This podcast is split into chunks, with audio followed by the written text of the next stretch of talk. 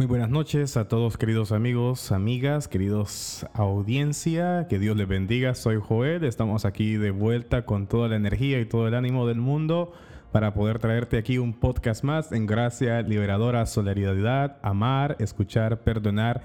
Es lo que nos trae aquí este espacio, tu espacio en el cual eres siempre bienvenido y bienvenida a comentar, a hacer tus preguntas en la sección de comentarios.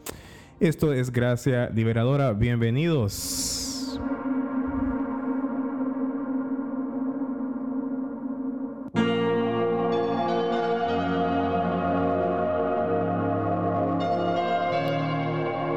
Hoy quiero compartir contigo una interesante lectura y fíjate que lo encontraba en el libro de Timoteo en el capítulo 3 en los versos 10 al 17 y dice de la siguiente manera, pero tú has seguido mi doctrina, conducta, propósito, fe, longanimidad, amor, paciencia, persecuciones y padecimientos, como los que me sobrevinieron en Antioquía mencionaba Pablo. En Iconio y en Listra, persecuciones que he sufrido y de las cuales me ha librado el Señor. También todos los que quieren vivir piadosamente en Cristo Jesús padecerán persecución. Pero los hombres y mujeres malvados y los engañadores irán mal en peor. Engañarán y serán engañados. Tú, por tu parte, persiste en lo que has aprendido y en lo que persuadiste, pues sabes de quién has aprendido. Tú desde la niñez has conocido las sagradas escrituras, las cuales te pueden hacer sabio para la salvación por la fe que es en Cristo Jesús.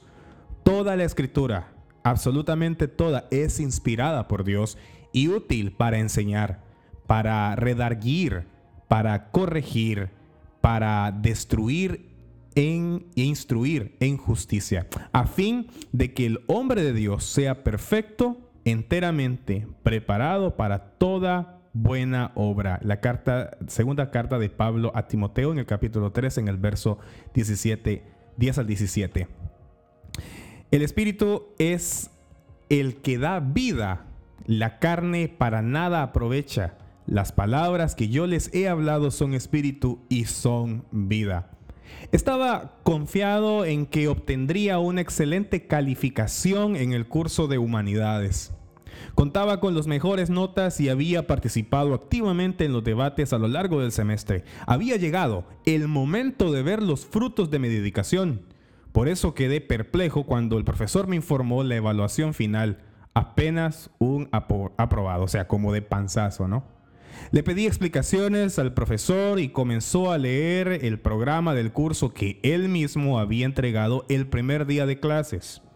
Allí detallaba que el estudiante que llegara tarde a clase sería considerado ausente y que un cierto número de ausencias sería penalizado y eso se reflejaría en la evaluación final. Entonces comprendí que la calificación baja era consecuencia de las varias veces que había llegado tarde a clase. Aunque me sentí desilusionado, triste, esta experiencia me condujo a leer cuidadosamente cada programación o sílabo del resto de las materias de la carrera que cursaba. Ya me gradué, pero hoy día sigo leyendo con mucha atención aquello que es importante. Y las palabras en la Biblia son muchísimo más poderosas que las de los programas de clase. La Biblia contiene el mensaje de Dios para que lo leamos, creamos y apliquemos. Sin duda alguna, la palabra de Dios proveerá la guía positiva para nuestras vidas. Oremos, Dios de amor, que tu palabra siempre renueve cada día nuestras mentes mediante el poder de tu Espíritu, de modo que vivamos una vida abundante. Amén. Siempre recordemos que la palabra de Dios nos guía en la dirección correcta y tengamos en nuestras oraciones por los profesores, profesoras universitarios y de educación media. Existen cuatro consecuencias de la tristeza profunda. Y este es el tema y hoy te invito a que participes junto con nosotros en este interesante podcast que tengo aquí para compartir contigo con la única finalidad de informarnos, de prepararnos. Yo no me lucro, no gano absolutamente nada en esto. Sin embargo, creo que es importante que toda información debe ser compartida. Así de que si hablamos de tristeza profunda, estaríamos hablando tal vez de cuadros depresivos. La tristeza es un sentimiento muy humano y es esencial. Todos, absolutamente todos en la existencia de la vida hemos pasado por esa situación. Tener una actitud proactiva, una actitud de resiliencia, ¿no? Para no paralizar en la vida en una situación de dolor podría ser fundamental. Incluso existen situaciones de sufrimiento y aún así la vida continúa. Así que, ¿cuáles serían estas cuatro consecuencias de la tristeza profunda? Bueno, en pocas palabras podrían ser, por ejemplo, la falta de apetito, el aislamiento, el sedentarismo y el pensamiento negativo. Hay que hacer la diferencia, ¿no? Entre tristeza y depresión, que son dos cosas completamente diferentes. Siempre la depresión se traduce en un cuadro clínico más difícil y más desafiante en el cual ya requiere intervención médica eh, o intervención especializada. Pero vamos a hablar de la tristeza profunda, que esto es algo que muy comúnmente, como repetí al principio, cada uno de nosotros hemos experimentado en ciertos aspectos en nuestras vidas o estamos pasando por estos procesos. Cuando hablamos de falta de apetito, una persona que sufre una tristeza por desamor, por ejemplo, puede experimentar falta de apetito ante ese nudo en el estómago que produce la angustia del desamor. Cuando existen personas que en etapa de tristeza tienden a descuidar su alimentación, su aspecto físico, por lo que es esencial poner la atención en este punto para que esto no ocurra. En caso contrario y fruto de la ansiedad, una persona también puede comer sin control para intentar llenar ese vacío interior. Encontramos cierta paz o cierto alivio en el comer, ¿no? El aislamiento una de las posibles consecuencias de la tristeza es la tendencia al aislamiento. Nos apartamos.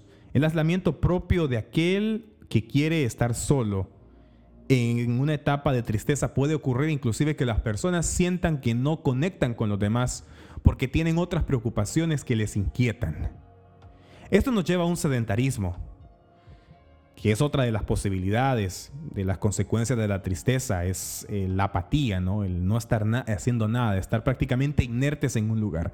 La falta de iniciativa para llevar a cabo ciertas actividades ante una especie de pereza vital que en ciertos momentos parece inundarlo todo. Los pensamientos negativos. Cuando una persona que sufre un periodo de tristeza tiene más pensamientos negativos a lo largo del día que aquel que vive un buen momento, las circunstancias externas influyen de forma directa en el modo de sentir interno. Este pesimismo también se puede proyectar incluso hacia el futuro en la medida de que aquel que vive un mal momento puede imaginar una situación de futuro que también está marcada por los miedos y las inseguridades del momento. Sin embargo, los posibles efectos de la tristeza no son inevitables, sino que se pueden combatir a modo de resiliencia, ¿no? Que es la capacidad, la fuerza en nuestro interior para poder salir hacia adelante. Nosotros los cristianos le llamaríamos la fe, ¿no? Pero de todas formas, como bien repetimos, no es, por ejemplo, nuestra medida o nuestra forma de decir qué es lo que tú tienes que hacer ante un caso de tristeza o en alguna situación que te esté afectando. Sin embargo, este podcast es solamente con fines meramente informativos, donde los cuales nosotros no, yo no me hago, por ejemplo, rico ni nada de eso, tampoco estoy pidiendo dinero ni ese tipo de cosas, por eso quiero dejarlo claro.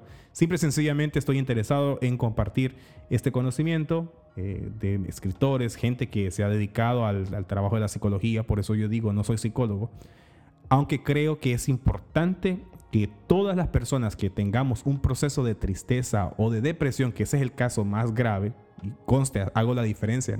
Siempre se busque de la ayuda profesional especializada. Y cuando me refiero a esto no es a pastores, sino a psicólogos, psicoterapeutas. Nosotros los pastores solamente estamos para acompañar espiritualmente y socialmente, pero no es nuestra labor atender psicológicamente y terapéuticamente a una persona que está en necesidad. Eso es importante dejarlo claro, porque los terapeutas son los que tienen las capacidades, herramientas y técnicas especializadas para enfocar distintas problemáticas que posiblemente nos estén afectando. En todo caso, siempre te invito a que te unas a nuestro podcast de cada semana. Cuídate, un abrazo. Mi nombre es Joel Rodríguez, soy pastor de la Iglesia Metodista Unida Y esto ha sido Gracia Liberadora, Solidaridad, Amar, Escuchar, Perdonar. Comparte este podcast en tu perfil. También estamos en YouTube, estamos en Spotify también. Así de que entre más lo pueden escuchar, es mucho mejor y esta es una herramienta esencial para nuestro trabajo pastoral en cada día. Cuídate, un gran abrazo, que estés bien, que Dios te bendiga, Cristo te ama. Recuerda que en el amor de Dios encontramos palabras poderosas para superar los obstáculos que nos desafían día a día. Luchemos nuestras batallas en el nombre de Cristo Jesús y amemos y solidaricémonos con quienes sufren y con nosotros mismos también. Hasta la próxima.